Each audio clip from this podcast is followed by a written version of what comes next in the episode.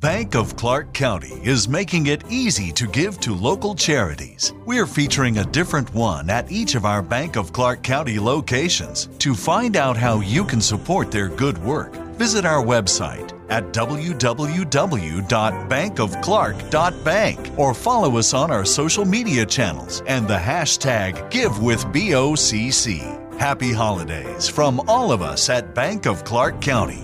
Member FDIC.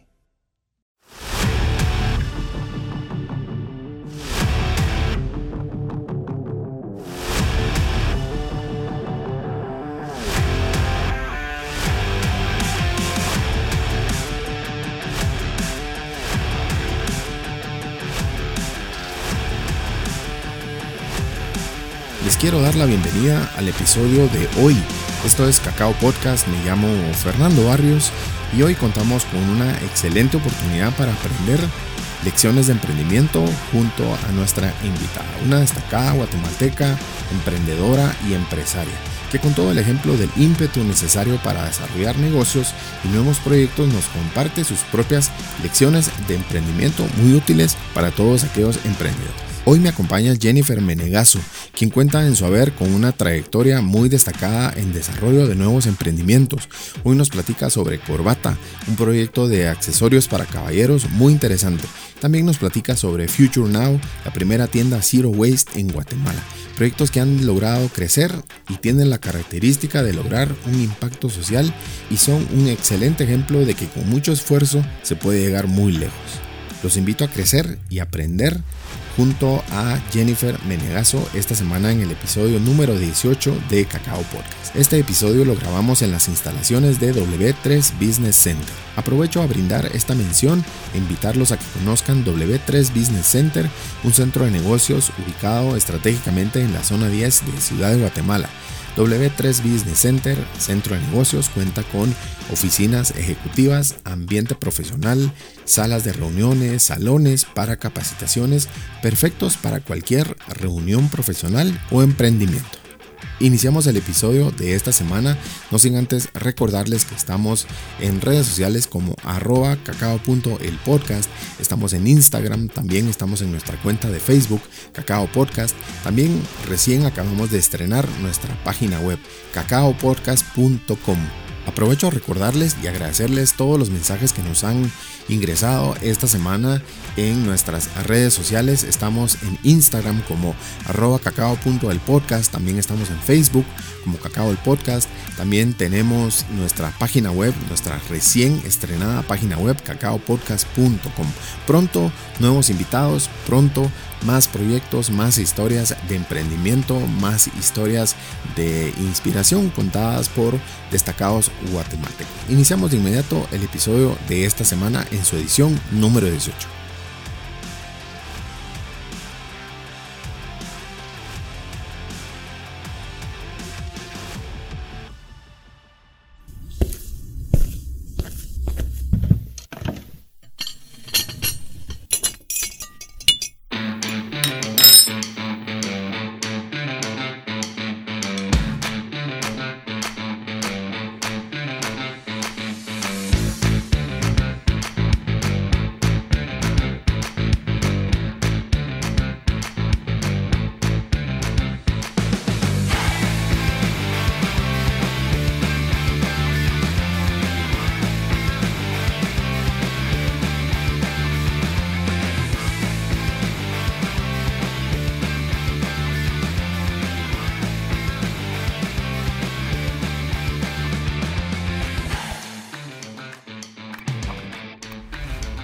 Iniciamos el episodio enviando un saludo muy especial a cada uno de ustedes, esperando se encuentren muy bien.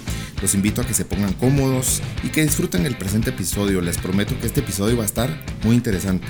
Les deseo nuevos y mejores futuros para cada uno de ustedes. Me llamo Fernando Barrios y esto es Cacao Podcast en su edición número 18 con más energía y sabiduría. Hoy vamos a aprender y emprender con nuestra invitada de la semana. Hoy contamos con la participación de una destacada emprendedora y empresaria guatemalteca, con quien vamos a platicar de una verdadera historia de éxito. Varias historias, la verdad. Una charla con su protagonista sobre su más reciente emprendimiento. Hoy me acompaña Jennifer Menegazo. Les doy una breve introducción de ella. Es licenciada en Mercadotecnia, Comercio Internacional, graduada en Universidad Rafael Andívar en Guatemala y fundadora de Corbata. Este emprendimiento que está dedicado a exaltar los valores étnicos y culturales de Guatemala, promoviendo la inclusión de comunidades mayas. Jennifer ha tenido muchos otros proyectos y ha emprendido un nuevo proyecto recientemente y está aquí con nosotros para platicarnos de sus logros y de sus retos. Con ella vamos a aprender mucho sobre emprendimiento. Bienvenida Jennifer, ¿cómo estás? Bien, bien, muchísimas gracias Fernando. La verdad es que me encanta poder compartir siempre mis experiencias em, a través de diferentes emprendimientos. Ahí vamos a ir hablando un poquito de todo. Claro, que sí. No, pues bienvenida a Cacao Podcast. Nos gusta tener temas de este tipo, tener temas de emprendimiento y que sean de mucho crecimiento para todos. Hay, hay, hay que sacar lo bueno de cada una de esas lecciones de, de, todos esos aprendizajes que hay y, gracias por, por, estar con nosotros para compartirnos tus experiencias al frente de esos proyectos. Eh, te hemos visto en algunas presentaciones sobre tus emprendimientos más destacados. Tu más reciente proyecto se llama Future Now. El futuro es ahora y pienso que el futuro nos pertenece a todos, pero en especial eh, a los jóvenes los jóvenes están pues tomando como en parte las riendas con muchos emprendimientos de, todo tipo, tecnología, eh, de salud, de bienestar como, como el tuyo. Eh, juegan un papel muy importante en, nuestra sociedad porque le inyectan energía. O sea, los jóvenes le inyectan energía a cada uno de esos emprendimientos y tú eres un excelente ejemplo de esos, de esos emprendimientos eh, jóvenes. Desde ya muchas felicidades por tus logros, Jennifer. Gracias. Cuéntanos cuál fue un poquito de historia, cuál fue tu primer emprendimiento. Yo sé que has tenido varios, pero ¿cuál fue el primero que te hizo aprender o te hizo empresaria? Pues mira, la verdad es que me considero emprendedora desde, desde muy, muy chiquita. Eh, empezando así, el primero me encantaba vender galletas. Em, al punto que realmente teníamos ya con mis primas negocio de vender galletas en diciembre y eran 3.000 paquetes de galletas, o sea que ya se comenzaba a hacer así como la bulla por el condominio y que podíamos salir a diferentes condominios. Sí, qué bonita anécdota también. Desde ahí pues comienzo a jalar toda esta como que información de poder como que emprender, eh, hacer negocios. Hacer cosas nuevas. Hacer cosas diferentes. Em, abro diferentes kioscos también en centros comerciales. Eh, había uno que se llamaba iStuff, que eran skins de celulares. Eh, todavía está en la U. Y, y, bueno, a través de esos creo que esos fueron como tipos, diferentes tipos de hobbies y no tanto como emprendimientos, pero, se aprenden de todo. Sí, y fueron tomando forma, fueron. Y vas aprendiendo todo, o sea, a leer contratos, a contratar gente, eh, a tratar el servicio al cliente. Em, y vas, o sea, como que en todo eso lo que me ayudó era ver cómo me podía diferenciar en los negocios. Ahí es cuando ya me vuelvo y que ahora como que me dedico a lo que es emprendimientos de impacto social. Ah, sí, que fue lo que realmente me llena. Claro. Y bueno, ya ahorita con un buen tiempo, hace nueve años, eh, empecé Corbata. Buenísimo. Que fue uno de los emprendimientos que, que, bueno, a la fecha es de los que más me sigue marcando. Excelente, sí. Y lo que tratamos de hacer ahí es preservar y promover la cultura de los textiles mayas a través de haciendo accesorios solo para hombres, que son corbatas, corbatines y billeteras. Claro. Y siendo nosotros este, este canal entre los artesanos y las industrias internacionales. Seguro. Sí, los mercados eh, pues ya nos vas a contar hasta dónde ha llegado Corbata. Pero cuéntanos, cuando nació Corbata, ¿estabas ya graduada de la universidad o, no, fue Todavía fue, mi último proyecto, eh, el último año de la U. Entonces realmente me ayudó a poder tener como que a diferentes licenciados, eh, dándole como un valor agregado al negocio. Ajá. Em, realmente tampoco nunca pensé que iba a llegar a lo que, a, lo, que, a lo que es hoy. Ajá porque, eh, bueno, era un emprendimiento chiquito y nunca lo vi tampoco como emprendimiento, sino solo se comenzó a formar, o sea, comencé a hacer diferentes eh, colecciones, ya le comencé a dar como una marca, una imagen, em, y al final, a partir como del tercer o cuarto año, me comienzo a meter a aceleradoras, a incubadoras, entonces, cuéntanos em, ¿qué, qué, es eso, ¿no? Para, es lo mejor que le puede pasar a un emprendedor. La verdad es que te abran los ojos em, de, diferentes industrias, diferentes mentores en diferentes partes del mundo. Te dan la oportunidad de presentar tu negocio y que todos se puedan meter en tu negocio desde un punto no competitivo sino a darte todas las herramientas necesarias que tú necesites. Me metí a unas eh, aceleradoras de cómo buscar tu target, eh, otras solo eran de marketing, otras aceleradoras eran de impacto social, cómo medir el impacto social. Claro. Y, y así comienzo a viajar me comienzo a ir a diferentes partes eh, becada. A hacer la presentación de... hacer la presentación de, corbata. era corbata. Y eran, eh, las aceleradoras eran como mini MBAs de dos semanas. Bueno, en Suecia estuve uno que fueron seis semanas. Y vas recibiendo clases con diferentes mentores y lo vas aplicando al día a día de tu negocio. Entonces es bien fácil eh, de una vez en papel decir, ah, bueno, me están sugiriendo que hagamos esto, regresa uno a Guate, lo hace, lo implementa. Y a veces pues es de tropicalizar un poquito la información, porque obviamente me tocó hacerlas en, fui a una en Silicon Valley eh, y, y, la información allá es muy novedosa y todo, y tal vez no lo puedo aplicar como que al 100 a mi negocio, claro, no, pero ya toca tropicalizarlo. Y, la oportunidad de, de, poder aprender fuera de, de Guatemala, ahí nos daban pues varios consejos, es un, es un consejo para, para muchos y es una oportunidad invaluable, ¿no? Y eh, vamos poniendo algo que me encantaba, es eh, ir poniendo el nombre de Guatemala en diferentes, eh, en todo el mundo. Era en la mayoría de las aceleradoras fui la única guatemalteca que quedó seleccionada, también siendo la única mujer guatemalteca seleccionada me daba a mí como que ese, ese poder de poder decirle a las personas que sí se puede, que realmente es de aplicar, buscar, buscar buenos mentores, tener como que ese, esa buena red de contactos y networking. Seguro. Para que llegue a otro nivel el negocio. Sí, es como, como unos asesores, ¿no? De que se vuelven parte también de tu, de tu emprendimiento para afinarlo, ¿no? Para, para que cada vez sea, sea mejor. Y al final es, también va teniendo uno como la madurez de ir aceptando. Eh, que a, veces no lo estamos haciendo como que de todo, de todo bien. De todo bien, ajá. Entonces cuando nos comienzan a dar como que esta crítica constructiva es de saber realmente tomarla, eh, saber aplicarla y decir, bueno, la verdad es que lo que yo llevaba haciendo cuatro años no me funcionó y me lo hicieron ver de otra forma. Exacto. Y ahora voy a agarrar otro camino. Sí, el, aprendizaje de otros ayuda grandemente. Los errores de otros. Y es poca gente que se atreve a hablar de sus errores. Por ese, ese tabú, ese miedo al fracaso, ese qué van a decir. Y ahí me siento yo experta en fracasar tanto, en levantarme y en contarlo. Y sin pena, sino realmente decir que las cosas pasan y pasan todos los días. El Excel lo aguanta todo. El Excel, o, ahora es el Excel, ahora es eh, todo lo digital aguanta. Sí, ya al día al día, pues ya es, es, realmente es otro rollo. Ser emprendedor es, algo. Mira, cuéntanos eh, que nos puedas mencionar alguna de esas organizaciones, porque son, son institutos, ¿qué son esas aceleradoras? Que nos menciones un, un par. Aquí en Guatemala está Multiverse, eh, está TecnoServe también. La Landívar va a empezar con su propia incubadora. Qué fantástico. Eh, para los estudiantes, yo hice una ahorita en la del Valle como parte de catedrática eh, en innovación para emprendedores. Okay. Eh, la Marro tiene una con Acton Academy. Entonces, como que cada una va teniendo aquí en Guatemala. Aquí en Guatemala, sí. Em, afuera eh, apliqué. Sí, porque es, es, importante conocer quiénes son estas entidades que te dan esa oportunidad para otros emprendedores, ¿no? Mira, afuera apliqué, y yo te puedo decir que tal vez a unas 30, 40 aceleradoras de toda la trayectoria de Corbata. Em, y me aceptaron en noche, que para mí eso ya era, también era eso duro de cada vez esos correos de no ha sido seleccionada por esto, esto y esto. Entonces iba aprendiendo y digo, bueno, me hacen falta más años, porque es así como cuando uno lo quieren contratar en algún lugar de 15 años de experiencia, no sé cuántas ventas, y pues es bien difícil a veces llegar a ese nivel. En cambio, algunas aceleradoras era queremos que tenga menos de ventas, queremos que no tenga personal. Para poderte formar. Sí, para quitar ese criterio de... Ajá. Y me imagino yo como este programa de del cable, este Shark Tank. Sí. Que ellos en realidad lo que buscan son emprendimientos, pero que ya estén funcionando, que ya lleven cierto tiempo, pero tal vez no, no son los años, sino que es como la rentabilidad, los indicadores, los que buscan ellos. La pues. innovación del proyecto y la competencia que tiene también en el país.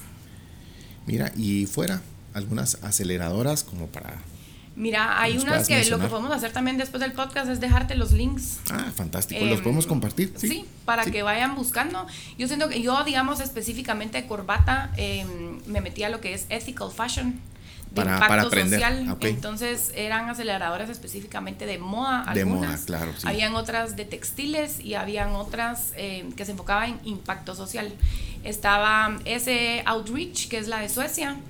después estaba la de Global Summit eh, de Silicon Valley. Buenísimo. Eh, está una que se llama Agora también, que es de Latinoamérica. Y ahí me fui un poquito ya dirigiendo a que fueran de Latinoamérica. Que, que tengan como más identidad a nuestra cultura, más cercanía. Porque la de Suecia realmente fue una de las que más me marcó. Em, a la, la, la, cantidad y la calidad de los emprendedores y de los mentores que tuvimos claro. me dio me hizo cerrar corbata a cierto nivel de yo tenía un taller, tenía personas y todo, y cuando regresé eso, el nuevo giro fue volverme B2B y dejar de venderle como que al público y en mis al consumidor final. Entonces fue una decisión como bien dura decir, alarán, lo que me había costado a mí hacer un taller, o emprender, tener gente, tener a gente motivada y todo, a tomar la decisión de, bueno, me lo quedo ahora solo yo con a cambiar. los artesanos. Sí, es el, el, el, el modelo de negocio, es lo que se aprende acá. Cabal. Pues qué fantástico, mira, eh, cuando fuiste a estas aceleradoras, ¿estabas en qué etapa de corbata? ¿Fue cabal al inicio o fue un poquito más? Eh, para estas tenía tres años a cinco años. En esa etapa me fui. En esos dos años me fui a ocho.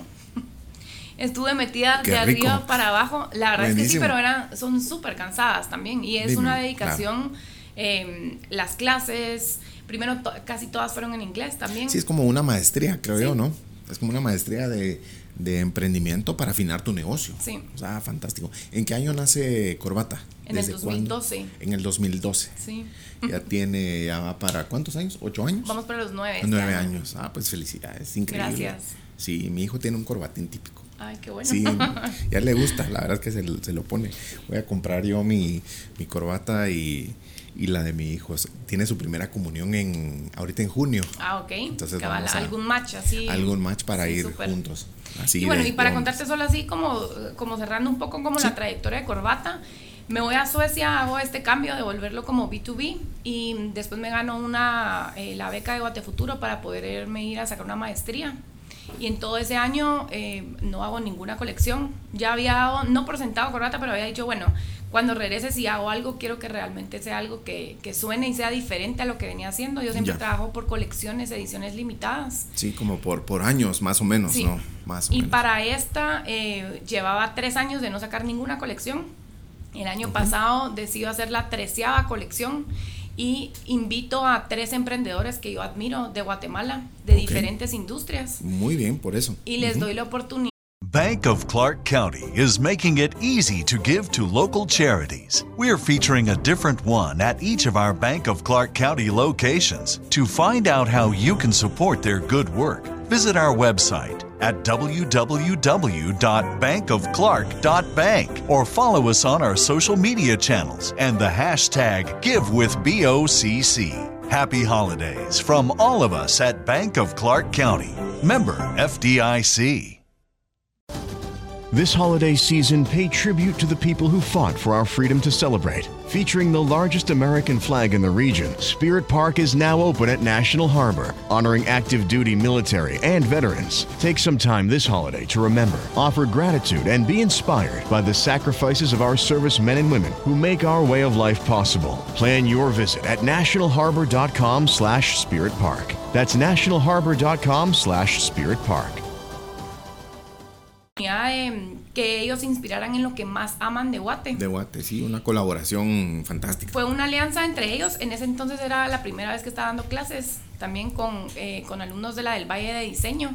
Entonces les doy la oportunidad que apliquen 13 eh, estudiantes para que cada uno le haga el diseño a, a los emprendedores. Ya, ok. Y mm, sale la colección, estaba, estaba eh, destinada para que saliera el 13 de abril. Obviamente nos cae la pandemia.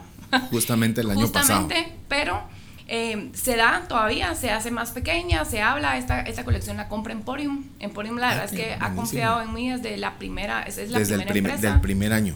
Y, y no, me relaciono mucho con ellos, con nuestros valores, eh, con la forma como la que ellos enseñan sus productos Sí, y sí, la sí. calidad de sus productos. Y sale la colección 13 hasta el 13 de septiembre, que fue justo cuando cumplimos 8 años. Entonces, como de aniversario de corbata, sale La la, número colección. 13. Es la que sí, ahorita todavía en tiendas.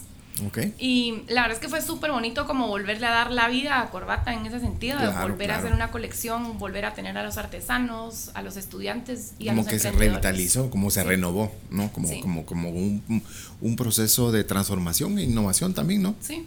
Eh, mira, cuéntanos em, en dónde podemos adquirir corbata en línea, lo podemos adquirir en línea en tu sitio. Sí, en, y en, algunos otros eh, de negocios. internet. Lo que yo tengo es, eh, tengo varias de colecciones anteriores, entonces este año la idea es sacar toda una línea de, de los mejores, el, los top 5 de cada una de las colecciones. Claro.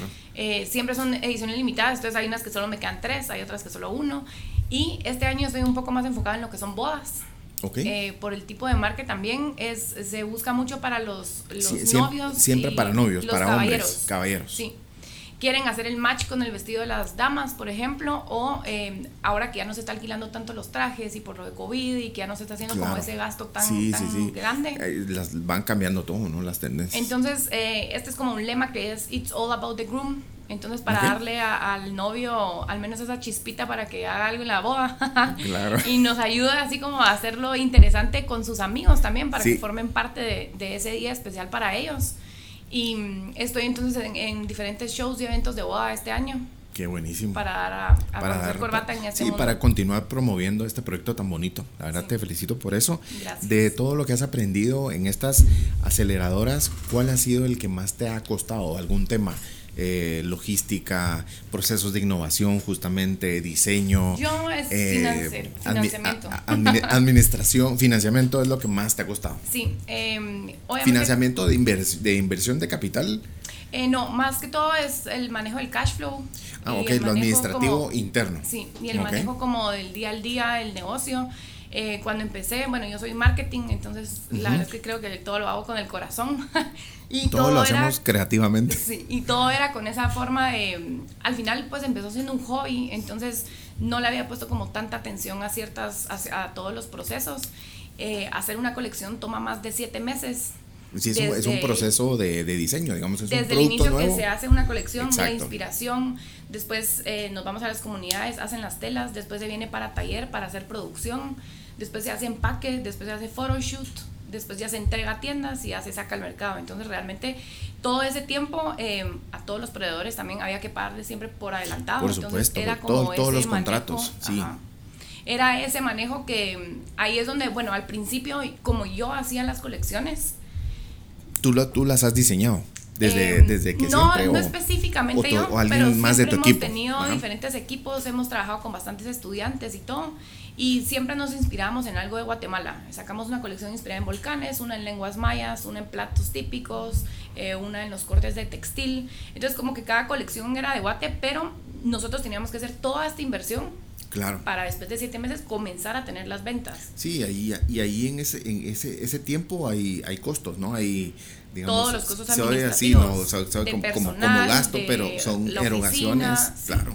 Entonces cuando cambio el modelo de negocio ahora a vender una colección por adelantado, Mm, obviamente es el fantástico. sueño de cualquiera, porque Claro, que esté cuando yo prevendido. empecé, sí. Es como un carro, el modelo 2022 o 23, prevendido tantas unidades, ¿no? Y cuando empecé, eh, sí, empecé con, empezamos muchísimos emprendedores en, en el área de textiles, que nuestra meta de todo era eh, que la gente nos comprara colecciones sin tener inventario de stock y tener que ir viendo a quién se lo vendíamos. Esa fue parte también, nos fuimos a varias ferias internacionales de moda y de artesanía que uno presenta su stand y ahí llegan bastantes eh, diferentes tiendas a hacerte los pedidos. Claro. Entonces, bajo ese modelo, eh, es, es se, como se ha ahora. expandido, digamos, esa, esa proyección. ¿A dónde has logrado colocar, eh, aparte de Sí, hubo un Guatemala? tiempo, en, cuando al sexto año de Corbata, estábamos en 14 diferentes países. Ok, Eh, literal, llegamos a Japón, estábamos en Brasil, eh, en Estados Unidos, eh, teníamos productos en Amazon, en Etsy,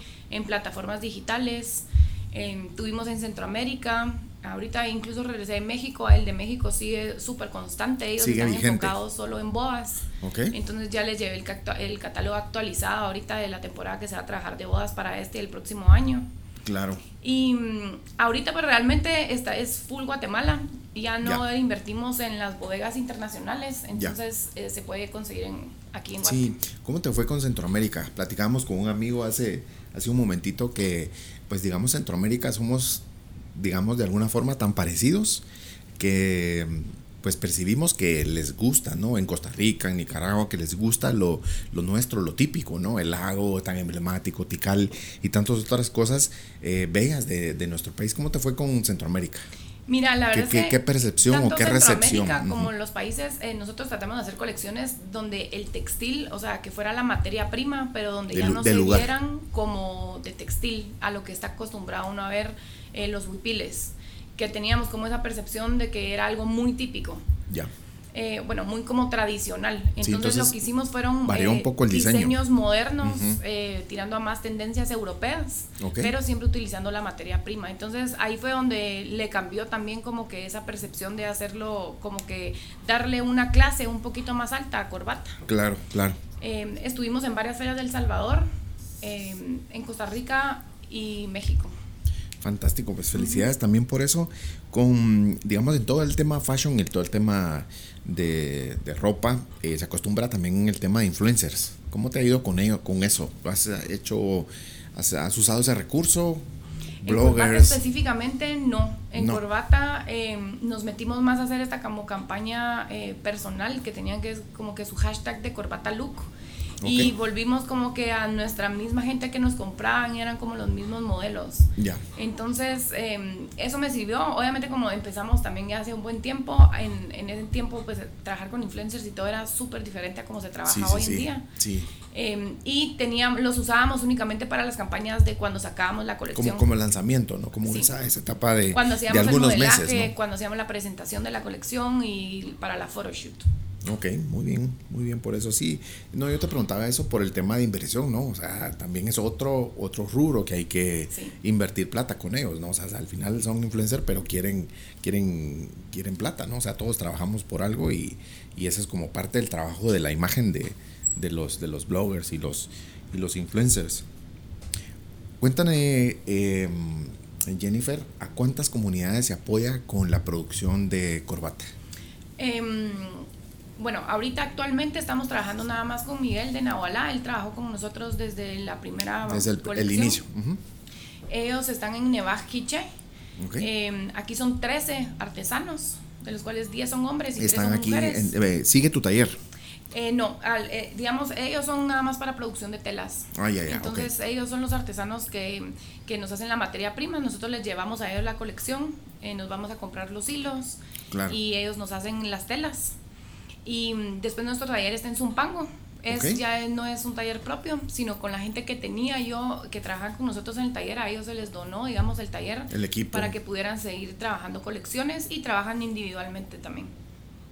Sí, mira qué buenísimo. ¿Hay más productos similares a, a Corbata? Háblanos de, de tu competencia y, La verdad y- es que y- eso y de era uno de los primeros miedos que siempre decían Claro. que va a salir la competencia y todo. Y para nueve años nunca salió ninguna marca específicamente de hombres Claro. sacando eh, con textiles, corbatas, corbatines y billeteras. Sí hubieron diseñadores y diferentes marcas que sacaron una Algo, línea, algo, algo, eh, sí. una corbata, un corbatín, pero no era su fuerte y no era Claro. como su enfoque. Sí, Entonces sí, la verdad seguimos. qué bueno, siendo, siendo líderes, digamos, de, mercado, sí. de, de este, de este concepto. Con lo que has aprendido en emprendedores anteriores, eh, ¿cuántos has tenido antes de Corbata? ¿O cuántos tuviste? Tal vez no, no es importante la cantidad de emprendimientos, sí, perdón. Emprendimientos, Cuatro. cuatro, ok. Sí. Eh, ¿Volverías a hacer alguno de ellos con todo el aprendizaje que tienes ahora? No, de esos no. Todos Ninguno. fueron, no. No, se abandonaron por tales Fueron razones. hobbies en y- su momento. Ok, Sí. sí, esa es una de las preguntas que yo tenía aquí como, como, como de, de, de cajón. ¿Cómo ve el futuro para Corbata? ¿Cómo ves el futuro? ¿Qué, qué más viene para Corbata? Em, pues la verdad me gustaría seguir trabajando para Boas. Creo que ese va a ser como el Sí, enfoque que le vamos sí. a dar ahorita a Corbata. Em, y en algún futuro, pues quiera que no, ha sido una de las empresas que he tratado no de dejar, pero ya de ponerle como un fin. De al final es como, es también esa decisión responsable de querer emprender y de saber también cuándo ya no, no seguir. Em, Pero es, pero es un negocio, o no sea, me ha final dejado todavía no, no, dejado no, no, no, cerrarlo. no te va a dejar, no. Lo que pasó, digamos, con Corbata, así siendo súper realistas, eh, nunca, no se logró manejar nunca, digamos, del área administrativa, entonces no fue un negocio eh, que dejara rentabilidad, Ya, no se recuperó la inversión, por así decirlo, pero eh, la cantidad de aprendizaje, viajes, Que hay para- conocimiento, todo lo que me llevó, creo que triplica la inversión. Entonces, como que siento yo que ahorita con los otros emprendimientos que estoy haciendo, Corbata me dio como que esa chispa de poder ver ya todo como Sí, más sí, un sí. negocio, ya esa diferencia de emprendedor y empresario Sí, de aunque uno le quiera poner cabeza y corazón, pues eh, la rentabilidad, la inversión, por supuesto, esos es súper importante indicadores importantísimos de, de todo negocio. Entonces ¿no? la corbata lo tengo en el corazón. Pero porque sigue, pero es lo que, continúa. lo que me ayuda. eh, tengo muchísimas telas y muchísimo producto, que eso es lo que estoy haciendo ahora, de sacar estas colecciones más chiquitas con producto que ya se movía. Ok, Y esa va a ser la trayectoria ahorita de corbata. pues felicidades por, por Corbata. Gracias. Eh, pasamos al siguiente, al siguiente tema. Cuéntanos sobre tu primer, la primera tienda Zero Waste. Cuéntanos, es una, es una filosofía que a mí me gusta porque mm, pues ya no sé si a cierta edad o los medios de comunicación o todo lo que vemos en el, en el ambiente nos hace eh, preocuparnos un poco más por lo que comemos, por lo que consumimos. Hablábamos hace unos episodios con un profesional aquí de Slow Food y es eh, justamente saber de dónde viene lo que tú estás consumiendo o lo que estás comiendo. Em, pues eh, el uso de papel, el uso de plástico, ya poco a poco vamos, va incrementando, digamos, nuestro sentido de, de ser más conscientes, ¿no? Con, con el ambiente y, y, pues esa es la segunda parte para que nos platiques de, de Future Now. Cuéntanos cuándo nace, bueno, eh, bueno, es tu proyecto más reciente. Sí. Ahorita estoy, eh, bueno, Future Nave la primera, el primer mercado a granel bajo la filosofía Zero Waste. Eh, Zero Waste pues es un, una revolución, una filosofía, un estilo de vida eh, que viene a eliminar el plástico de un solo uso. Eh, al final, pues ya todos estamos súper conscientes de lo que ha hecho el plástico en Guatemala, en, el los mundo, mares y en el mundo, sí. En el resto del mundo, en, en el planeta. Eh, y ya es de no importar la edad, nosotros somos eh, los consumidores que somos capaces de tener esa demanda de ya pedir cosas sin plástico. Sí. Eh, nace, tenemos, tenemos como la decisión, digamos, de poder tenemos el poder cambiando de los hacer hábitos, ese ¿no? cambio, Así sí. es.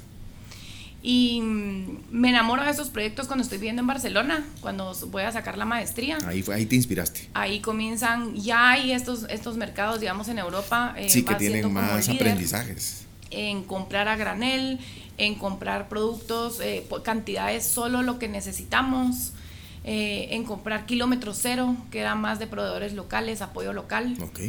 Eh, a cambiar también nuestros hábitos de consumo, digamos, en todo lo que era cuidado personal de nuestro cepillo Sí, de sí, sí. dientes. eh, Jabones. Y, y solo con acabar los cepillos de dientes de plástico que ahorita llevan 250 años en el, en el planeta y en el mar, que no se pueden desechar Sí, sí, sí.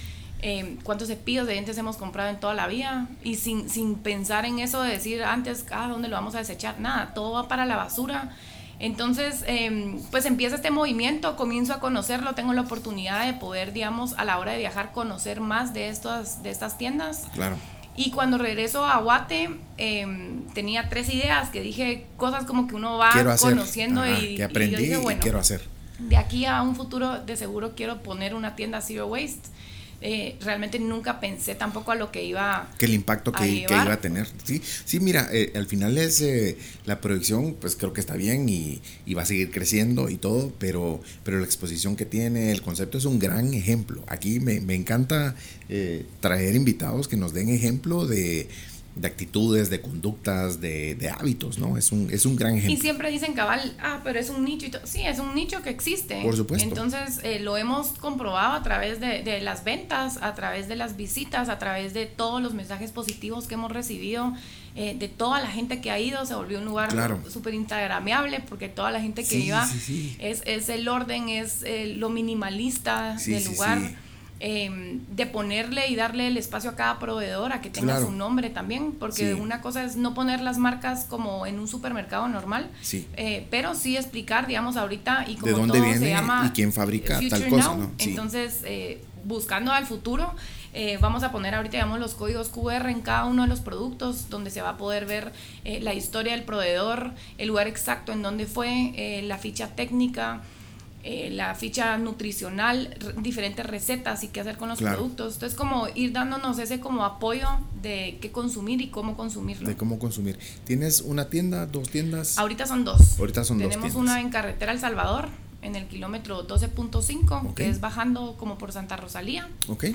Y la otra está en zona 14, en la Quinta Avenida, abajo del edificio Iconia. Ok, perfecto. Mira, este, este segmento, digamos, al que tú estás dirigida con, con Future Now, es uno de los segmentos que pienso yo de bienestar o de wellness, ¿no? Porque todos, los, todos los productos, ahí estuve viendo la cantidad de, de, productos, eh, tú lo tienes en el menú, superfoods, cuidado personal, granos, legumbres, harinas, café y una gran variedad. Este, este segmento, digamos, es como eh, el, segmento wellness es bien valorado, es, eh, monetariamente es un segmento de, de, no solo de alto poder adquisitivo, sino que vale muchísimo, ¿no? O sea, eh, tal vez no haya otra empresa ahorita como la tuya, pero todos los productos de bienestar, de alimentación, que de los productos que tú vendes es un, es un segmento que tiene un alto valor económico. Y sí, y al final era también darle esa posibilidad a los proveedores eh, que pudieran poner, eh, bueno, perdón, algo que nos pasaba era que para poder conseguir Bank of Clark County is making it easy to give to local charities. We're featuring a different one at each of our Bank of Clark County locations. To find out how you can support their good work, visit our website at www.bankofclark.bank or follow us on our social media channels and the hashtag GiveWithBOCC. Happy holidays from all of us at Bank of Clark County. Member FDIC. This holiday season, pay tribute to the people who fought for our freedom to celebrate. Featuring the largest American flag in the region, Spirit Park is now open at National Harbor, honoring active duty military and veterans. Take some time this holiday to remember, offer gratitude, and be inspired by the sacrifices of our service men and women who make our way of life possible. Plan your visit at nationalharbor.com slash spirit park. That's nationalharbor.com slash spirit park. Todos estos productos teníamos que ir a cuatro o cinco diferentes lugares de Guate. Entonces también englobarlos todo y a poder consumir los hacer, hacer tu red de logística, ¿no? La miel, el cuidado personal para los perritos, eh, de lavado. Entonces como ya poder unir todo en una misma tienda, pues nos da como este poder de, de seguro, pues vamos a tener competencia. Yo siento que es un negocio que no es que se tenga o no competencia, sino es como abrirle los ojos a más gente de, que haga este cambio en sus vidas. Sí, ahí es donde te digo el, el, el ejemplo, ¿no? Sí. Pues fantástico por eso. Em, aquí tengo algo más. Y ya nos comentaste sobre cómo nace la inspiración para, para Future Now, eh, las categorías. ¿Cuál ha sido tu, tu, producto más vendido o tu top 3 de productos dentro de Future Now? Tenemos el hisopo. los hisopos reusables. La verdad es que ahí siempre entramos con la pregunta de hacer el cambio con algo tan pequeño como un hisopo. Tenemos que ponerlo en las fotografías. ¿Cuántos hisopos hemos usado en toda la vida? Eh, todos son de plástico, entonces también era, era como un producto que se puede hacer el cambio con algo tan pequeño. Con, algo tan, tan sencillo, ¿no? Después tenemos los cepillos de dientes también, que son de fibras de bambú y el palito también es de bambú, entonces también son cosas que se pueden compostar y que a la hora de la hora podamos eh, dejar cero desperdicio con nuestros productos. Eh, y ahí pues de, área de comida nos vamos a ver con lo que son los superfoods. Realmente los superfoods, eh, pues hay muchísima qué es como, gente. Como, eso, ¿Qué, ¿qué, qué, es un superfood? Pero ahí estaba viendo que es como también más eh, energéticos, ¿no? Y hay varios... Son, al final, digamos, son diferentes nutrientes. digamos, tenemos el matcha ceremonial, que este es un té verde de Japón. Em, eh, una taza de matcha equivale a 20 tazas de té verde, por ejemplo. O sea, son al final como que súper poderosos en diferentes porciones a, cantidades más pequeñas. Em, tenemos el azaí, tenemos gomacio, hemp seeds, y le vamos metiendo como diferentes partes para nutrirnos mejor a la hora de hacer una comida como más balanceada.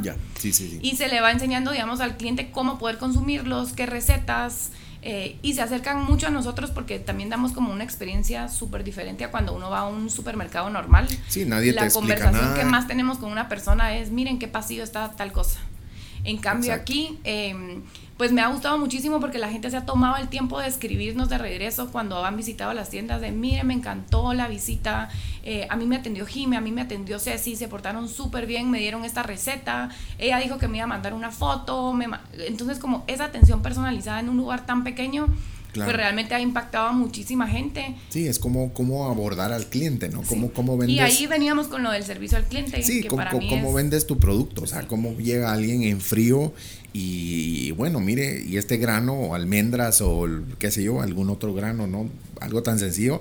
Bueno, ¿y cómo consumo esto y para qué me sirve? Y ponete ahorita tenemos 117 proveedores dentro de la tienda. Entonces realmente se ha hecho una red súper grande. eh, de ellos mismos son los que atraen a clientes que ya tenían como existentes, que ahora Sí. puedan consumir su mismo producto sin la bolsita de plástico, sin el empaque, sino poder ir a refiliar el producto que tanto les guste todos los meses. Claro, claro. Mira, cuéntanos sobre la caducidad de, pues, digamos, de estos superfoods o algunos otros alimentos, granos. ¿Cómo está, cómo, cómo se maneja eso, digamos? Porque sí, sí tienen cierto, Todos cierto los- tiempo, todos ¿no? los De vida. tienen Ujú. eh, su fecha de caducidad. eh, son, Cada uno es súper es, es diferente. Diferente, sí. Eh, pues nosotros en la tienda no, no hay ningún producto que pase más de 15 días en tienda. Eh, ahorita, digamos, incluso nos cayó el Ministerio de Salud porque ahora tenemos que sacar otro tipo de patente De registro. Por ser, ahí sí que por tan innovadores eh, y no hay un mercado así en Guatemala, ellos mismos van creciendo como con nosotros de qué patentes Del y qué irnos y todo, solicitando ¿no? ahora cuando eh, tenemos este tipo de productos. Entonces, eh, estamos en ello, lo estamos haciendo en conjunto porque ellos también lo quieren tener ya como una referencia a la Así hora que es. comiencen a abrir otras, otros negocios Otros similares, negocios parecidos. que es lo que uno tiene que tener. Y parte de eso era eso, que todos los productos tengan su fecha de caducidad, la fecha que entran a tienda y la fecha de caducidad. Claro, mira, eh, puede uno adquirir eh, presentaciones pequeñas, grandes, medianas, porque creo que hasta eso ha, cambiado, eso es ¿no? realmente lo que hace la diferencia, digamos, de comprar a granel. Eh, te doy Sí. un ejemplo, en zona 14 viven muchas, eh, solo viven dos personas o roommates o una persona, por ejemplo, en los apartamentos. Y la gente pues quiere para, bajar a comprar una taza de, de harina o quieren llevarse dos huevos o quieren llevarse Lo- lo del día. algo, ajá, algo, así. pequeño. Sí, pequeño. Y pues les da la oportunidad a no comprar eh, la libra de azúcar y que se les pase o que, Que se les los huevos ahí, o sí. cualquier cosa. Entonces te va haciendo un poco más consciente de consumir primero más fresco tu producto del día seguro, o de la semana y cantidades que no se vaya a desperdiciar. Ya. Em, tú puedes comprar lo que necesites. O sea, uno tiene la opción prácticamente de... Uno puede decir, ah, bueno, quiero, si nos ha costado que la gente también vaya entendiendo porque cuando compramos en el súper agarramos la bolsita, ni siquiera y ya- vemos y ya cuántos viene- gramos o cuántas sí, ya libras. Viene, ya viene como la, la presentación. Ya viene medido. Ya viene medido. Y a veces es. decimos, quiero llevarme una libra, ¿qué es una libra? ¿Cuánto es? ¿Cuánto? O sea, ¿cuánto pesa? Sí, Pues, no onzas, pesa, Pero ¿cuánto producto me va a alcanzar en una es. Entonces, eh, tú nos puedes decir, yo quiero un quetzal de manías, o mire, yo quiero una taza de harina, o uno compra exactamente lo que necesite, que eso nos ha abierto muchísimo las puertas a que más gente conozca y compre por cantidades pequeñas a veces un producto que ya tal vez sí me gusta o tal vez no me gusta. Claro, mira, y pues tal vez va relacionado con las, con las presentaciones y las cantidades desde el punto de vista de, de precio, el out of pocket, ¿no? Cuán- es- digamos, sí, sí es como, como un precio premium lo que se paga por este tipo de alimentos adquiridos en tu tienda o eh, manejas el concepto de un precio competitivo, pues tal vez no lo podemos comparar con el supermercado, pero ¿cómo es tu, tu, tu escala de precios? Para todo lo que son los granos básicos, eh, tenemos precios más competitivos que en un supermercado, porque todo, nosotros estamos hablando directamente con los proveedores. Entonces eliminamos eh, primero esa cadena. Esa cadena de logística de intermediarios, sí. Y eh, ellos eliminan los empaques en, eh, a la hora que nos dan, digamos, presentaciones. Nosotros estamos comprando de 50, 100 a 500 libras de producto. ¿Ok? Eh, entonces, en granos básicos, pues sí se Ha puede ver esa diferencia de que uno diga, ah, me, me sale más barato que en el súper, por Claro, ejemplo. claro. Y eh, ahora con Superfoods y con todo, son un montón de productos que no se encuentran en Guatemala en un montón de lugares. Entonces, Sí. eh, cuando uno va, por ejemplo, a comprar una pimienta rosa, solo se puede llevar eh, la pimienta rosa que te va a costar 150 quetzales Sí, y tú un- pues solo querías para Un, una un receta. poquito, ¿no? Exactamente. Entonces, eh, pues ahí es donde entramos con, con como que los precios sean más competitivos Sí. porque uno puede escoger exactamente la cantidad. Claro, mira, en tu perfil de consumidor o, o, o digamos en el tema de, de nivel socioeconómico, ¿sí? cuando, cuando hiciste el estudio, ¿se podría decir en tu opinión que un alto, un segmento alto es mucho más consciente, digamos, con ese tipo de cosas, más para hacerlo más appealing este negocio a ellos que pues que un segmento menor? Eh, la verdad no, hay un, un segmento menor eh, que tiene este estilo de vida como lo ve aspiracional. Como, como que está creciendo también Sí. esa, esa tendencia. Y al final pues creo que en pandemia pues nos, nos afectó a todos en el sentido que cambiaron los hábitos de consumo en toda Guatemala. Esa no también fue como tu oportunidad, segmentos. digamos. La gente se comenzó a dar cuenta de la cantidad de basura que sacaban todas las semanas porque todo el tiempo estábamos en casa pidiendo cosas. O estábamos en el trabajo y no lo veíamos, ¿no? Lo que, con- Cabal. lo que, lo que, lo que consumimos. Y mm, pues ahí comenzaron a cambiar y comenzó a haber mucho apoyo local, que comenzaron a haber muchos nuevos emprendimientos de cocina, de recetas, de jaleas, de salsas, eh, de diferentes cosas por, por, digamos, redes sociales, por así decirlo. Sí. Entonces nos ayudó a que, a que más gente de diferentes segmentos realmente estén buscando como este cambio y este estilo de vida. Ya. Sí, eh, te decía lo de la valoración del segmento, ¿no? De, de, de wellness. Estamos cada vez más preocupados por nuestra salud, eh, conscientes de lo que pasa en el, en el mundo y en el medio ambiente. Sí. Entonces es una oportunidad bien, bien interesante de, de este negocio y obviamente un cambio de, de hábitos, ¿no? un cambio de, también de, de percepciones. ¿Tienes delivery para tu... Sí. Tienes Tenemos- también tienda en línea. Eh, ahorita no es como la tienda en línea, sí, pero en redes sociales uno puede hacer su pedido. Uno Eh, puede pedir y ajá. Y Ok. pide exactamente también las cantidades que necesita. Incluso tenemos clientes que ya nos han consumido, entonces ese les llega a hacer el refil a su casa eh, cuando eh, Ok. quieren ellos aceites, mieles o cosas que ellos ya tienen los envases. Nosotros podemos hacer ese cambio de refil. Sí, te preguntaba esto porque cómo se transporta, digamos, bueno, eh, la miel es un ejemplo, ¿no? ¿Cómo se transporta? Porque dice, mire, yo quiero eh, una botella, o sea, quiero refiliar mi Nosotros botella. tenemos ¿Cómo todas vas? las, eh, todas las cosas dentro de tienda. Digamos, tú puedes llevar tu propio envase. Nosotros tenemos envases para la venta o te lo llevas en bolsas craft. Generalmente cuando se hacen los pedidos siempre se le pregunta al cliente si ellos nosotros Si tiene el envase esa, o esa no. trayectoria. Ajá. Ah, ya, ya, mira, pues es importante aclarar porque uno piensa, bueno, ¿y cómo llevo los granos? O. ¿Cómo llega el frijol? Te decimos ¿Verdad? ahí sí que eh, todo va en las bolsitas craft que son compostales y uno ya va a hacer el refil en su casa. Excelente. Mira, yo tengo una frase, aquí dice, cuando uno es pequeño uno quiere, o cuando uno es niño, uno quiere comerse al mundo. Y a mí se me hace que tú te lo has comido muchas veces, ¿no? Cierto eso, ¿no? Sí, la verdad es que em, sí, me ha gustado poder emprender en diferentes industrias. Eh, ahí fue cuando te digo que me considero que es impacto social. Entonces no importa la industria, no importa realmente el producto eh, de lo que esté haciendo, sino realmente generando un cambio positivo para Guate. Es algo que me apasiona muchísimo y ahí creo que es donde me como al mundo. Sí. Pues todos nos queremos comer el mundo y queremos nuestros 15 minutos de fama también. Mira, el tiempo de planificación de, pues ahorita es un negocio, no es un emprendimiento, hay tiendas, hay, hay gastos, salarios. eh, ¿Cuánto tiempo te tardó ese, ese, ese planning para tener el concepto que tú querías lanzar? Mira, ¿O cuánto ahí tiempo sí que tomó me pongo esa como fase? emprendedora novata, eh, porque eh, tampoco nunca supe hasta, o sea, lo que iba a hacer hoy por hoy Future Now, apenas llevamos siete meses y realmente ha sido a la top y lo que hemos ido haciendo, pero seguimos siendo un emprendimiento, entonces Claro. seguimos cometiendo errores y seguimos aprendiendo día a día. Eh, pues ahorita como te digo ya son 117 proveedores, entonces tener esa logística de pagos, de control, de recepción, eh, no, es lo que más tiempo nos ha tomado. Como ahorita estamos como volviendo a ordenar la casa, por A así ordenar, decirlo. o sea, el- el- porque todo empezó como con un plan, va, probemos esto, probemos, como que todo ha sido como prueba y ahora pues Pero ya sí, estamos hay- mucho pero sí hay más una idea, estándar ¿no? Hay con un- proceso, Ujú. sí, de qué queremos hacer. Nuestra meta son ocho tiendas para el 2023. Ok.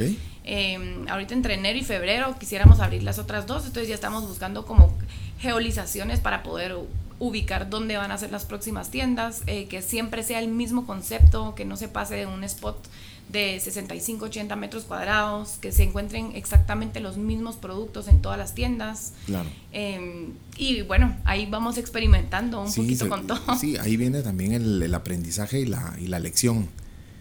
Cuéntanos sobre los, eh, sobre los proveedores. Ya nos has platicado un poquito, pero tienes también de fuera de Guatemala, Ahorita tenemos el 90, 92% Ok. son de Guate. son proveedores de guate. Sí, y de ahí los otros son proveedores de guate también, pero sus productos son, son, son importados. Por ejemplo, el matcha que viene de, de Japón es específicamente como que de su país de origen. Hay ciertos productos eh, trabajamos con una empresa en los estados también que es eh, solo para diabéticos, entonces todos nuestros productos de sugar free como que vienen certificados, sí. Em, las sales todas son de guate, entonces también como que le vamos metiendo mucho énfasis, pero em, no es todo el producto local, no el, todo el producto se consigue acá, pero sí nuestros contactos y los proveedores son locales. Claro, mira sobre, sobre el plástico, ¿realizaron ustedes algún estudio de... Yo sé que contamina miles, contamina muchísimo. Eh, sobre lo que se desecha en, Guatemala o lo que se desecha. No, incluso ahorita estamos em, haciendo un estudio para poder saber, eh, primero tú como consumidor vas a saber cuánto plástico te estás ahorrando por comprar en nuestras tiendas, la cantidad de productos que tú, que tú compras eh, semanal, mensualmente. Y nosotros como tienda vamos a sacar un estudio todos los años de cuántas toneladas le ahorramos al planeta eh, del plástico por haber comprado en, cantidades a granel y sin bolsitas y sin plástico. Claro. Pero vamos en, proceso. En proceso, sí. Pues es importante, también ahí vienen las, lecciones, eh, pues no solo internamente para la empresa, pero ahí vienen las lecciones para, para el consumidor, ¿no? Para todos los que vamos a, comprar productos para saber eh, más claramente lo que podemos contribuir al planeta. Sí. Pues muy bien, por eso estaba viendo también que venden hasta cerveza. Sí, incluso Yo que soy consumidor. Esta, eh, este apoyo a lo local, eh, tenemos ahorita cuatro marcas, eh, bueno, a tres empresas. Em, Pero es cerveza artesanal. Sí, cerveza artesanal de Guatemala. Y tú puedes llevar tu propio growler, que son los envases específicos para cerveza, y refiliarte un litro o dos litros. Ok. Em, entonces, pues eso nos va dando también la oportunidad de consumir. Sí, como, como, como, como llegar a, a, distintos segmentos también, ¿no? Queremos tener ahorita, vamos a entrar con lo que es kombucha, eh, que son bebidas fermentadas. Eh, y vamos a abrir como el área de fríos, donde ya vamos a poder conseguir diferentes tipos de quesos naturales. Y ahí como viendo qué otras eh, etapas y qué otras categorías todavía logramos meter en la tienda. Buenísimo. Mira el, el, aprendizaje de los, de, los, de los KPIs. Yo sé que sigues aprendiendo y, y tal vez quisiéramos escuchar que tú nos digas, mira, este KPI es el, o la rentabilidad que nos hablabas, pero ¿cómo te ha ido con eso? ¿Pensaste de lo planeado alcanzar cierto número de ventas o desplazamiento de producto? ¿Cómo te ha ido con, Ahorita esa estoy comparación? En una aceleradora, em, bueno, te soy sincera, digamos, como todo empezó como un emprendimiento, no estábamos em, tan preparados para lo que es hoy en día, lo que llegó a ser y lo que va a ser la empresa. Lo que va a ser, sí. Eh, me metí a una aceleradora con Carlos Castillo, que es un Carlos Castillo Leadership Seguro, sí, sí lo em, conocemos. Eh, con él saqué un bootcamp, incluso para hacer la planeación estratégica tres años. Entonces ahí fue donde ya lo tenemos todo como, como escrito, como medible, con lo de los KPIs y todo. Algo que nos ha costado, eh, pues para mí nuevamente es el cash flow. Eh, comenzaron a haber muchos gastos, muchos proveedores. Eh, él solo quiere cinco días de crédito, él solo tiene 10, él no tiene crédito. el, manejo del, manejo del dinero, ¿no? El manejo de todo ese. Ya es, ya es, ya llegó a otro nivel, digamos. Entonces, eh, pero nosotros también estamos llegando a otro nivel. Entonces, nuestro poder ahora como de negociación está de nuestro lado. Qué bien, eso Entonces ya nosotros podemos comenzar a, decir, bueno, mira, nosotros trabajamos así. De esta o sea, nosotros aceptamos productos estos días, nosotros aceptamos pagos estos días. entonces, ahí como que ya estamos teniendo y ordenando nosotros un poco más las cosas de nuestro lado. Claro. Em, para que al final, eh, estoy sacando un curso ahorita también para franquicias. Entonces, la idea es esto, nos han escrito de muchísimas partes de Centroamérica y de Guatemala en sí, de diferentes departamentos y todo para poder hacerlo franquiciable, pero eh, necesita tener ciertos requisitos, cierto tiempo ciertos también, números. Sí, ciertos números. Eh, hay, como dos, una balanza, o dos años eh, en números verdes y todo, o que ya sea un negocio como más rentable, y hay diferentes tipos. Entonces, em, estoy sacando cursos por, por todos lados. Incluso ahorita em, nos ganamos una aceleradora también de Future Now. Eh, estamos en los premios, ganamos, estamos en los, los 500 empresas eh, de Latinoamérica verdes. Entonces nos ganamos ese reconocimiento para cada tienda. Felicidades por eso. Gracias. Y ahorita apliqué con la Embajada de Estados Unidos eh, a un programa de líderes emprendedores en negocios eh, verdes. Verdes, sí. Eh, y para el 2022 hay como una ruta para mentorías donde ellos traen a los mentores para, para seguir, sí, para seguir aprendiendo y educando que tanto necesitamos, ¿no? Esto es, esto es, hay que, hay que aprender continuamente sobre, sobre esto, ¿no? Es de todos los días ir alimentándose uno también con diferentes aprendizajes y cómo están montándolos en otros países y sí. qué se puede hacer. Y en este caso, pues ahorita el cash flow y la inversión eh, no es como lo primordial en el sentido, pero sí es algo que si no se va trabajando, digamos, en su momento, pues es donde se puede llegar a arruinar un negocio. Sí, seguro. Mira, con el tema de financiamiento, yo sé que es una, es una, es un emprendimiento, es un startup, pero se necesita bastante plata, ¿no? O sea, para, bueno, los proveedores, los tiempos, créditos, etcétera. ¿Cómo te fue con eso? Creo que eso es lo que nos hablas un poquito, que te va dando como esa experiencia y madurez en el manejo de, de fondos, pero se necesita una inversión pues la verdad, la inversión para, no fue tan para fuerte. poder lanzar un negocio así, ¿no? Eh, sí fue fuerte, pero nosotros ahí pues me, me metí con, eh, mi socio es mi cuñado. Ok, Eh, nos fuimos mitad mitad, cada uno con una tienda. ok.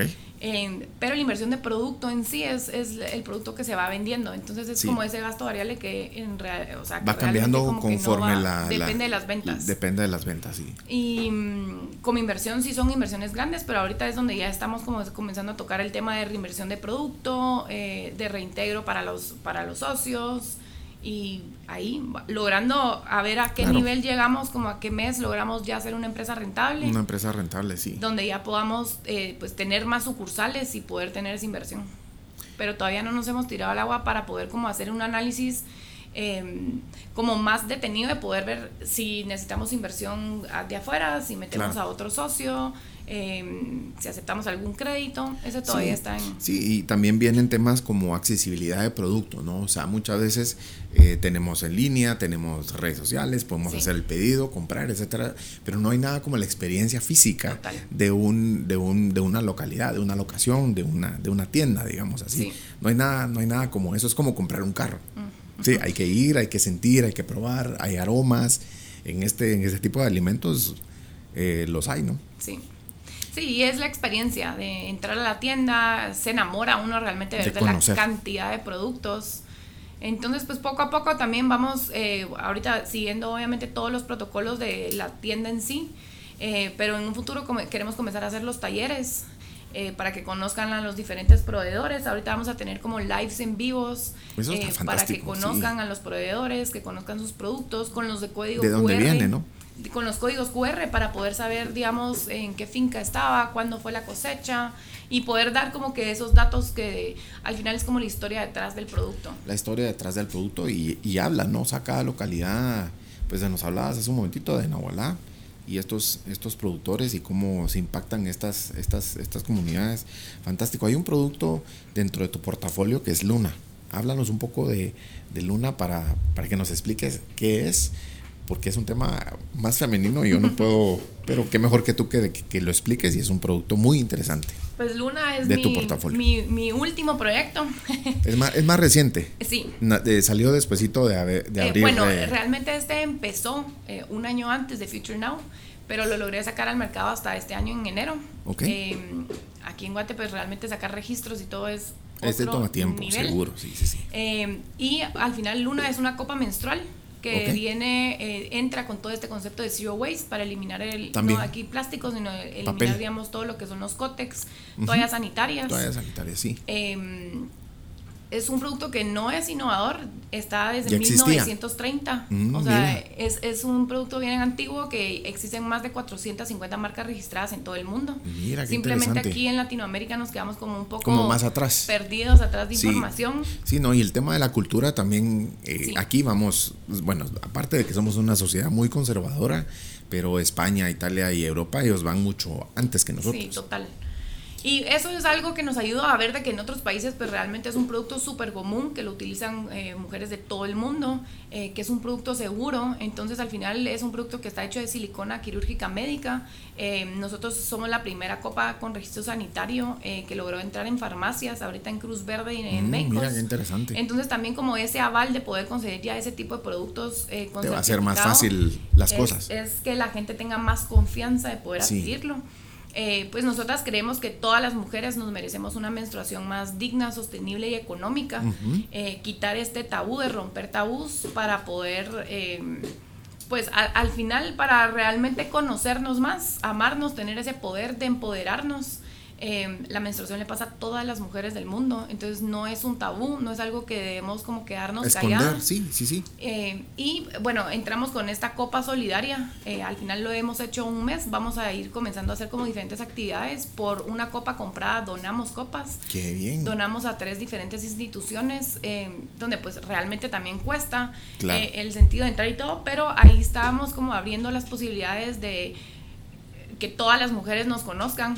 Sí, es más es. fácil, es. un producto que ha costado en el sentido de que, pero cuando una prima lo conoce, una amiga lo conoce, esa experiencia de, a mí me cambió la, la vida, a mí Así también. es. A mí hay gente que realmente va a decir, a mí me cuesta, eh, yo nunca lo haría. Entonces, por eso en Luna estamos teniendo también, digamos, productos de higiene eh, sostenible. Estamos teniendo ahora estas toallas que son de fibra de bambú, que también son reusables, y unos calzones menstruales que también aguantan lo mismo que una copa. Eh, para que puedan tener diferentes alternativas, Alternativas, sí. ecológicas y sostenibles durante Sí, la claro. menstruación. No, y el impacto también en... en- El impacto en- ambiental es de otro nivel. no. O sea, una toalla sanitaria Seguro. se tarda 500 años en degradarse. Segundo, en Guatemala no hay ninguna eh, separación de desechos cuando son desechos menstruales. Claro. Entonces llega primero con la sangre contaminada, oxidada. A generar infecciones y basura, etcétera. A generar eh, infecciones, bacterias por todos lados. Entonces ya cuando tenemos como este... Cuando abrimos un poco de conciencia, investigamos qué era lo que estábamos haciendo, porque así lo vienen haciendo antes, pero ya damos estas opciones Sí. eh, alternativas. Eh, realmente somos muchas mujeres que sí nos preocupamos por, por Sí, el medio se ambiente. en rompen este- paradigmas, ¿no? sí. O sea, con, con este con, con- este producto y también con las niñas, ¿no? O sea, las más las más jóvenes en la, en la, en la etapa inicial de Si yo de hubiera esto, ¿no? conocido, digamos, este producto, eh, a mí me hubiera cambiado muchísimo la forma de ver mi menstruación, de ver mi cuerpo, eh, de ver cómo funcionaba todo. Eh, es algo que realmente empodera a las niñas y a las mujeres. Entonces, darle la oportunidad de que eh, al final uno en- va a menstruar entre 34 y 40 años de su vida. Son casi 12 mil toallas desechables Del uso por producto, persona. así es. Y si uno empieza ahí, son cuatro copas menstruales. Entonces, realmente el, el cambio eh, es, es- es bien impactante, seguro. Sí, sí. Mira que em, ¿qué te hace falta lograr como persona? Yo sé que como profesional eres como, como muy competitiva y, y- y pionera en lo que estás haciendo y pionera en, en tu vida también. Un gran ejemplo para todos. ¿Qué te hace falta lograr? Eh, la verdad, nada, estoy súper satisfecha eh, con mi vida, eh, con lo que he logrado hasta el momento, que con todo lo que me propongo, que a veces sale y a veces no sale. Eh, eso es lo que me ha ayudado a hacer como creo que los emprendedores tenemos esa parte de flexibilidad, que somos controladores como de naturaleza, pero que aprendemos a ser bien flexibles, a que todo cambia todos Todo los cambia, días sí, todos y que los días. todo el plan escrito es lo que menos debería estar escrito. Entonces, eh, estoy súper satisfecha con mi vida, eh, tanto con mi esposo, con mis amigas, con mi familia. eh, siendo también como que una mujer empresaria en Guatemala, me ha ayudado muchísimo a conocer gente eh, que admiro.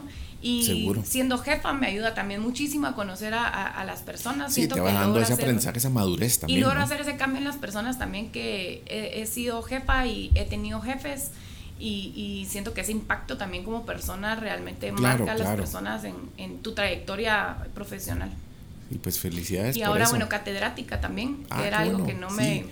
No lo miraba y me, me gusta muchísimo inspirar a las Estás personas. en, en la del Valle. Sí, ahorita en la del Valle. ¿Qué curso es el que estás impartiendo? Innovación para el desarrollo de productos sostenibles. Ok.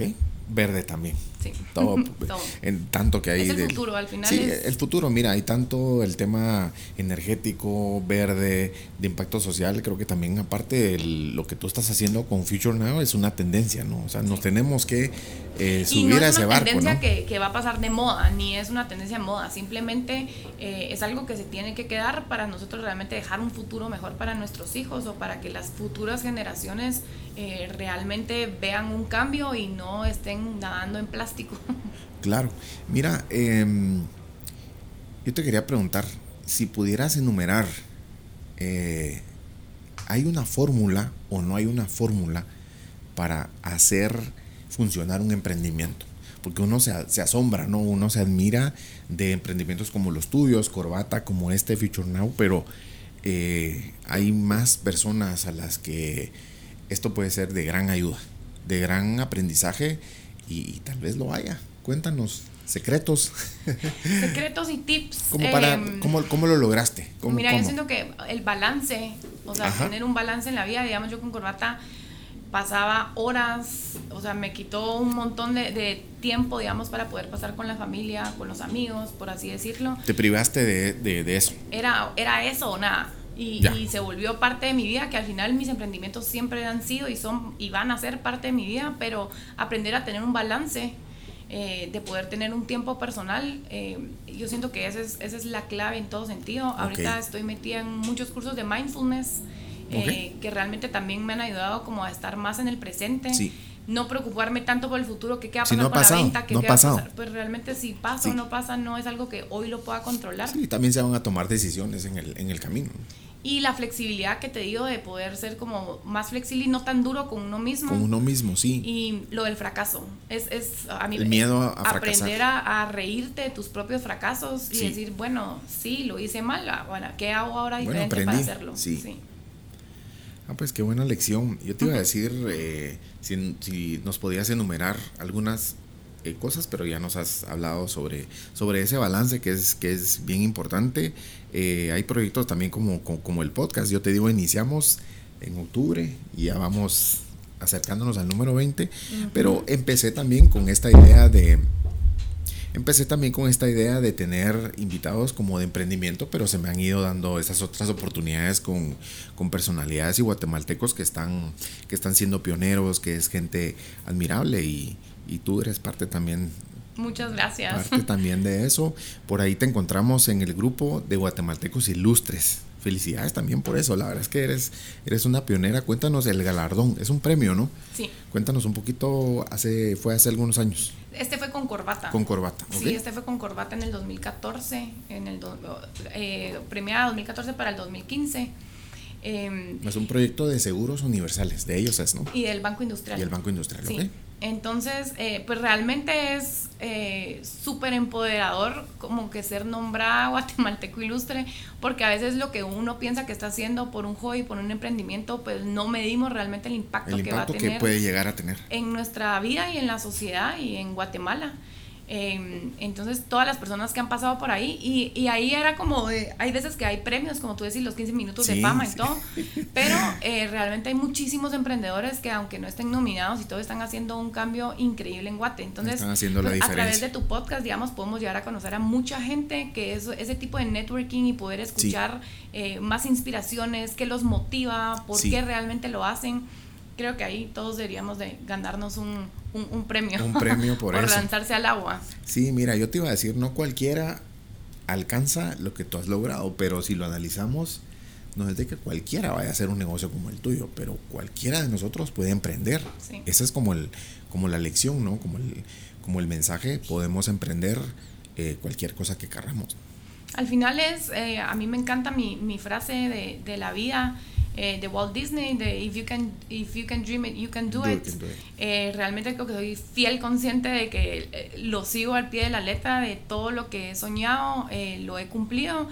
No es fácil, no es suerte tampoco, realmente es, es trabajo, es un éxito personal que si no se alimenta día a día, pues re- realmente no vamos con un propósito un poco claro.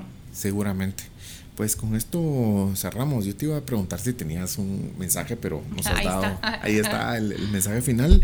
Y vamos despidiendo el, el episodio con Jennifer Menegazo. Muchísimas felicidades, gracias. felicidades por ambos, por ambos proyectos, que sigamos viendo más corbatas.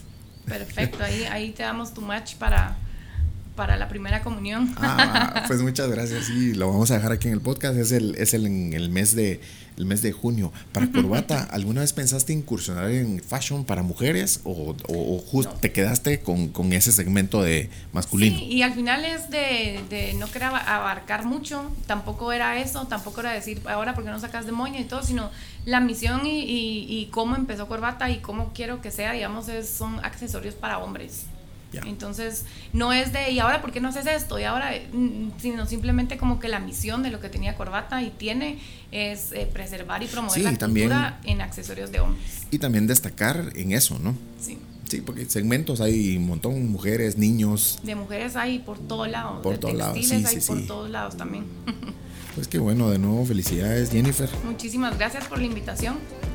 Gracias entonces por compartir con nosotros pues lo que, lo que tú quieras. La verdad es que es de gran aprendizaje para, para todos nosotros. Me incluyo yo primero, yo estoy aprendiendo aquí con, con esto, con emprendedores tan exitosos como, como, el tuyo o como los tuyos. Pero pues las imágenes nos van a ayudar, los links, quiénes son estas instituciones que te han ayudado a crecer y a ir formando tus negocios.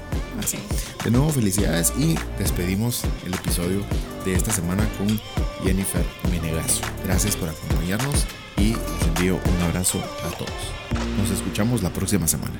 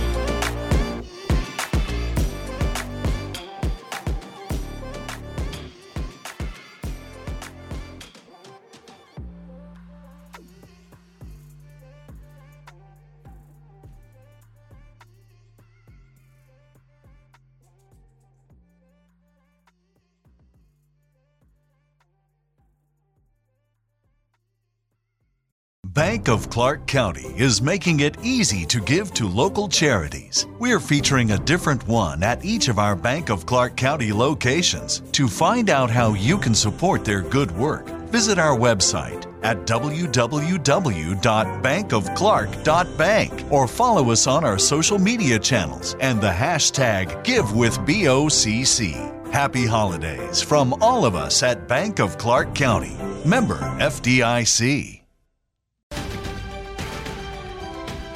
The holidays are a moment of togetherness and joy and a reminder of how tradition creates happy and fulfilled communities. Make this holiday season patriotic with a visit to National Harbor and its stunning new Spirit Park. Marvel at one of the largest American flags in the region and beautiful displays of American art. Make this holiday season the most meaningful of all at National Harbor. Learn more at nationalharbor.com-spirit